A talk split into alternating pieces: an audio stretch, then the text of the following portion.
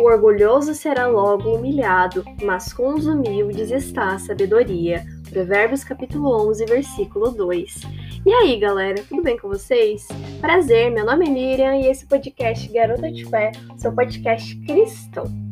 Bom, nessa edição eu trouxe a história de Naamã. Então a gente vai descobrir um pouquinho sobre quem era Naamã, de que doença ele sofria e o que aconteceu depois eu tô dando até spoiler, né, gente? O que aconteceu depois é, para que a cura dele pudesse se concretizar.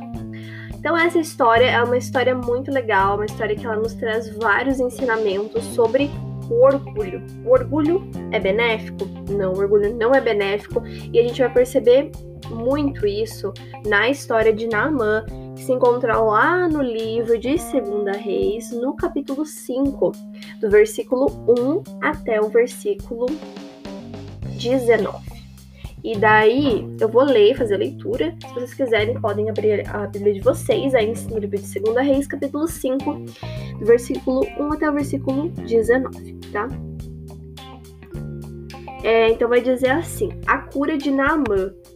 Então já aqui já tem até um resuminho, né, do que, que vai acontecer. Mas beleza, então a gente sabe que o Naamã foi curado, mas do que, que ele sofria? Qual era o cargo dele? Ele acreditava em Deus ou não? Então, quando a gente vai fazer um estudo bíblico, também é muito importante a gente fazer essas perguntas para o texto, né? Perguntinhas básicas. Quem é esse personagem? Qual é o significado do nome desse personagem? Esse personagem acreditava em Deus ou não? Esse personagem foi transformado? Ele conseguiu ter um encontro com Deus ou não? Ele deixou que o orgulho, ele se deixou dominar pelo pecado?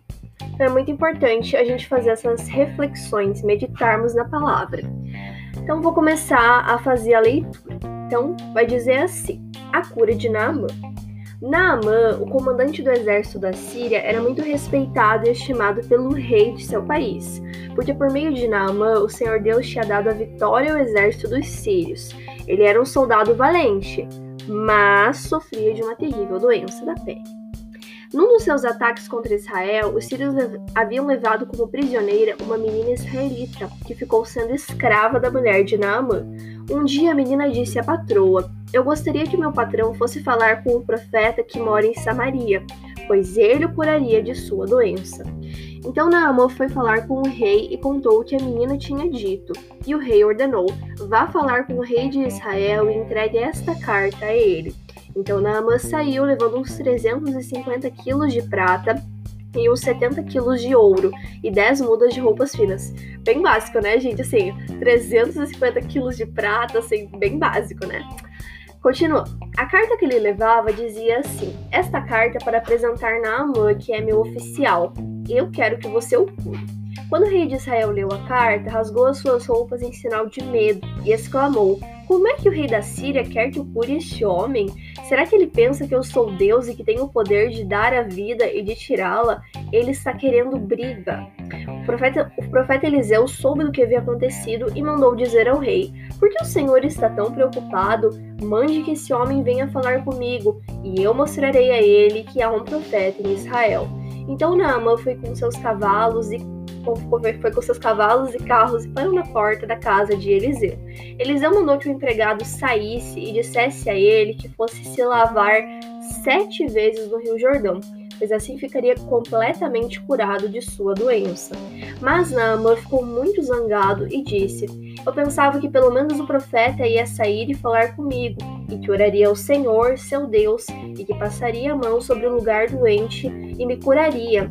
Além disso, por acaso, os rios Abana e Farpar, em Damasco, não são melhores do que qualquer rio da terra de Israel? Será que eu não poderia me lavar neles e ficar curado? E foi embora muito bravo. Então seus empregados foram até o lugar onde ele estava e disseram: Se o profeta mandasse o Senhor fazer alguma coisa difícil, por acaso o Senhor não faria? Por que, que o Senhor não pode ir se lavar, como ele disse, e ficar curado?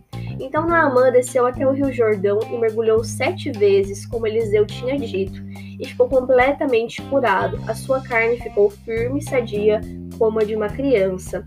Depois ele voltou com todos os seus homens até o lugar onde Eliseu estava e disse: Agora eu sei que no mundo inteiro não existe nenhum Deus a não ser o Deus de Israel. Aceite um presente meu, por favor. Eliseu respondeu: Juro pelo Senhor, o Deus vivo, a quem sirvo, que não aceitarei nenhum presente. Naamas insistiu com ele para que aceitasse, mas ele não quis.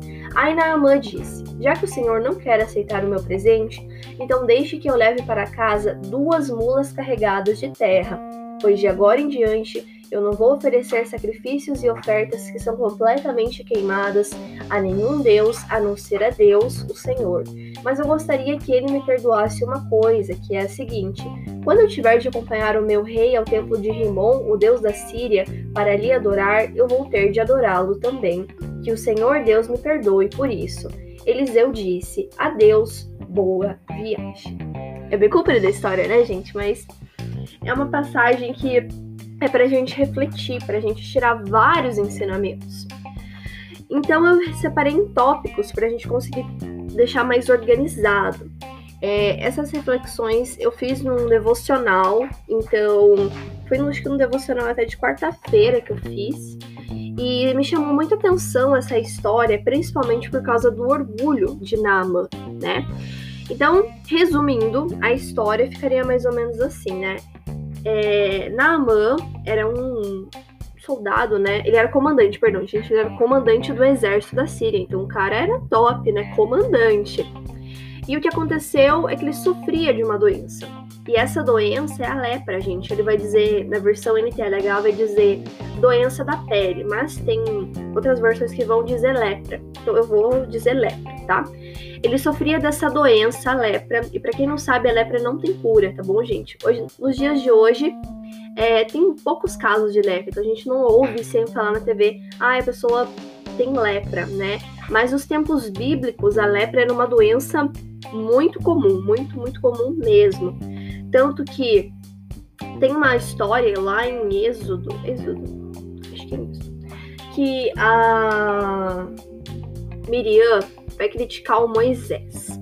Ele havia se casado com uma mulher etíope, né? Uma mulher da Etiópia. E o que aconteceu foi que ela e Arão é, criticaram Moisés. E o que aconteceu foi que ela ficou leprosa, pegou lepra. E ela teve que ficar até uns dias isolada, depois voltou, e depois Deus curou ela e tal. Mas a lepra, como a gente perceber, como a lepra era uma doença brava, gente, uma doença bem assim, que deixava a pele da pessoa bem assim, feia e tal. Então, esse Naaman, ele sofria de lepra, então era uma doença muito, muito, muito perigosa também, né? E ele era muito estimado pelo rei do, do país, né? Ele, pelo rei do país lá, a Síria. Mas ele sofreu então dessa doença, então já não, não não era completamente feliz. E ele conhecia Deus, então ele era conhecedor de Deus, mas ele não servia Deus em sua plenitude. E uma situação teve que acontecer para Naamã poder adorar Deus em sua plenitude. Então, ele queria, acho que ele provavelmente ele queria ser curado. E ele havia levado uma jovem escrava, uma, uma moça, em uma, da, uma das batalhas. E essa jovem escrava contou para a mulher dele que havia um profeta em Samaria. Que profeta será esse, Miriam? O profeta Eliseu, tá? E Eliseu, só para aqui eu fazer um abrir um, um parênteses, é que Eliseu foi o sucessor do profeta Elias, tá? Então, se você ainda não conhece essa história, tá lá na Bíblia, leiam a Bíblia, meus amados. E é muito top também a gente conhecer assim que Elias foi um profeta, depois ele morre ele passa a capa para o Eliseu, que também foi um profeta muito usado pelo Senhor. E depois é, o comandante, né, o Naaman, ele descobre de, da existência desse profeta e, e daí, daí tem uma parte muito interessante que o rei, né, o rei da, da Síria manda uma carta lá pro rei de Israel, como se ele pudesse curar, né, o rei e Israel falou: não, não é capaz, da onde que eu vou né, poder curar ele? Eu não sou Deus. E daí o Naamã ele vai na casa do profeta Eliseu. Só que essa parte aqui é muito interessante. Porque ele fica triste. Mas por que ele ficou triste, Miriam? Porque Eliseu não fez aquilo que ele queria. Porque ele pensou assim: ah, eu vou chegar lá na casa de Eliseu, beleza, ele vai orar para Deus me curar, para ele tocar no lugar onde eu tô com a lepra, né, com a doença, e ele vai me curar no mesmo, no mesmo instante. Só que as coisas não aconteceram do jeito que Naamã queria. E isso feriu o orgulho dele. Porque ele pensou: ah, eu posso fazer as coisas do meu jeito. E desse jeito que vai dar certo. Qualquer outra opção vai dar errado. Só que nessa hora, o orgulho dele é ferido. Tanto que ele sai de lá triste. Ele fica, né, triste, chateado, frustrado. Mas daí depois, o... as pessoas, né, os servos, né, vão falar para ele assim: "Ah, mas seguinte, né?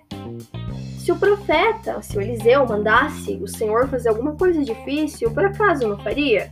Por que, que o Senhor não pode se lavar, como ele disse, e ficar curado? Então, dessa forma, Naamã vai e se lava sete vezes no Rio Jordão. Porque ele pensou assim, antes ele tinha pensado, né, quando ele estava lá com o Eliseu. Ah, mas tem outros rios melhores, né? Por que, que eu não posso me lavar nos rios Abana e Farpar em Damasco? Eles não são melhores do que qualquer rio da terra de Israel. Então ele achava que esses rios eram melhores na percepção dele. Ele acreditava, ah, aqueles rios são melhores. Por que, que eu vou querer me lavar no Rio Jordão sete vezes ainda? E daí ele vai lá e se lava, né? Realmente, né? E o que acontece é que ele é curado. Mas por que, que ele foi curado? Porque ele teve que abrir mão do orgulho dele. O orgulho dele foi ferido. Isso deve ter doído para ele, porque ele achava que ele estava certo e que ele teria que se lavar ou no, naqueles rios em Damasco, mas não. E o orgulho dele foi ferido. E essa situação, toda essa situação de ele ter a lepra e depois ele ter que procurar o profeta Eliseu, ela, ela também aconteceu para ele poder adorar Deus com todo o coração. Porque lá no comecinho, lá em 2 Reis, capítulo 5, versículo 1, vai dizer que por meio de Naamã, o Senhor Deus tinha dado a vitória ao exército dos sírios. Mostrando assim que aquele estimado comandante conhecia o Senhor, mas ele não adorava Deus em plenitude. E esse que é o X da questão. Muitas das vezes nós conhecemos Deus, nós já ouvimos falar de Deus, mas nós não adoramos Ele em plenitude. Então a gente vive um relacionamento superficial com Deus. É mais ou menos assim: ah, eu vou lá no culto de domingo só e nos outros dias da semana eu posso fazer o que eu bem entender. Eu não preciso orar, eu não preciso jejuar, eu não preciso ler a Bíblia, porque no domingo já é completo. Eu adoro, eu dou glória a Deus ou do dia da ceia eu vou lá e tomo a ceia, ou eu congrego com os meus irmãos, nesse dia também eu faço doação, mas não, a gente tem que adorar a Deus todos os dias da semana e não somente no domingo. Porque no domingo, claro, é muito gostoso, né? Tem igrejas que fazem culto no domingo, no sábado, não sei aí como seria a nossa igreja. Mas normalmente no domingo. E no domingo seria também um espaço, um momento de comunhão com os nossos irmãos, porque na Bíblia nós lemos que nós devemos estar em comunhão com os nossos irmãos, que isso é bom, gente, aumenta a nossa fé também, e é muito bom, gera comunhão também. Tem até algum, em alguns pontos eles colocam comida, então comida gera comunhão, e isso é muito legal. E é bom a gente se encontrar com os nossos irmãos. Porém, a gente não pode fazer disso um padrão. Ah, eu vou no culto todo, todo, todo domingo, todo domingo, e daí nos, nos outros dias da semana eu não vou fazer nada. Né? Eu vou continuar pecando, vou continuar fazendo coisas erradas, e não é bem assim. Por isso que nós não devemos viver um relacionamento superficial com Deus. Deus quer que a gente viva um relacionamento intenso com Ele. Intenso no sentido de a gente buscar Ele, né? Nós devemos buscar o Senhor enquanto nós podemos achar Ele, né? Porque quando a gente não puder buscar ele, aí vai ficar complicado, né? Então Deus dá chance, Deus está disponível, gente, né? Deus está disponível, então a gente tem que tem que mesmo até ele, tem que orar, tem que jejuar, tem que espalhar a palavra. Então isso é muito incrível. E também outro ponto que eu queria chamar a atenção dessa história de Naamã é para serva, para aquela escrava, né? Uh, que havia sido levado cativa lá daquela batalha que Naamã teve. Ela foi ousada, gente. Então, se você parar pra pensar, assim, ela era uma escrava que havia sido levado cativa. E ela foi ousada por quê? Porque ela disse para a patroa do Naamã, para a patroa dela, né, mulher de Naamã, que existia um profeta, um profeta em que lugar? Em Samaria. O profeta Eliseu. E através disso, Naamã descobriu que havia esse profeta. Então Deus usou também essa menina israelita. Ela já havia falado, já havia escutado desse profeta, foi lá e conta para a patroa dela. Então ela não ficou calada. Poderia ter acontecido coisas com ela? Poderia, mas ela foi lá e se arriscou, gente. Ela colocou tudo a perder e foi lá e falou. E é sobre isso, é sobre nós sermos ousados. Deus deseja que nós sejamos ousados quando levarmos a palavra dele. Porque muitas vezes a gente fica pensando assim: ah, mas que, que vão pensar de mim se eu colocar um versículo nos meus status do WhatsApp? O que, que vão pensar de mim se eu colocar, postar uma foto com um versículo bíblico? Ah, mas o que, que vão pensar de mim se eu criar um podcast e começar a falar de Jesus? E acaba que nessas situações nós não somos ousados. E Deus não quer isso, Deus quer que nós sejamos ousados. Porque a Bíblia vai dizer que Deus não nos deu espírito de covardia, mas de poder, de amor e de equilíbrio. Deus deu um espírito ousado para nós, o Espírito Santo. Deus não nos deu espírito de covardia, mas de poder, de amor e de equilíbrio. O nosso amado apóstolo Paulo vai dizer isso para Timóteo. E é muito legal que Paulo vai dar muitos conselhos para Timóteo, entre eles está esse. Entre, entre eles também está essa essa citação muito bonita, tá bom? E para finalizar, uma última reflexão que eu queria fazer seria sobre as consequências, né? Naaman foi lá, se banhou e por quê? Ele se banhou, né? Finalmente o, o orgulho dele foi ferido e ele parou de achar que ele era a última bolacha do pacote e foi lá e se banhou no Rio Jordão. E ele recebeu a cura para o problema de saúde que ele tinha, que era lepra. E eu fico pensando assim, antes dele é, precisar da cura, ele precisava da cura pro orgulho que ele tinha. Porque como que ele queria ser curado da lepra se ele antes não curasse o orgulho dele? Foi a partir do momento que ele curou o orgulho dele que ele pôde ser curado da lepra. E também isso pode acontecer para nós.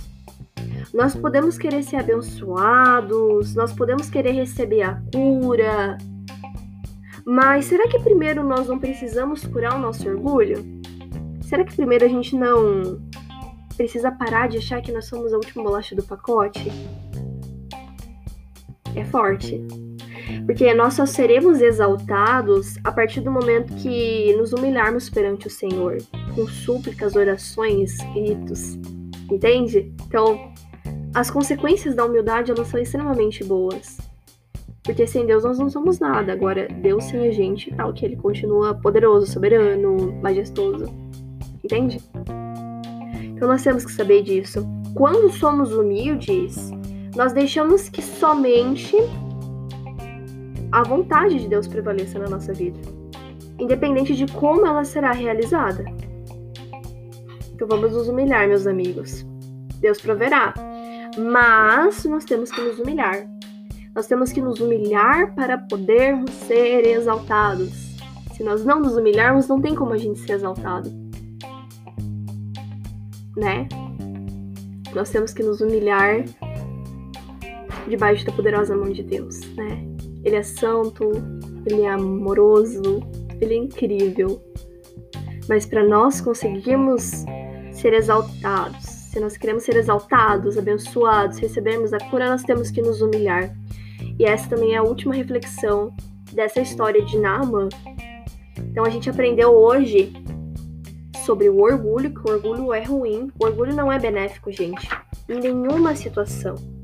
Então a gente aprendeu sobre o orgulho, sobre a ousadia daquela garota é, situação, uma situação teve que acontecer na vida de Naaman para ele poder adorar Deus com todo o coração. E nós aprendemos sobre as consequências é, de Naamã ferir o orgulho, ferir o seu orgulho.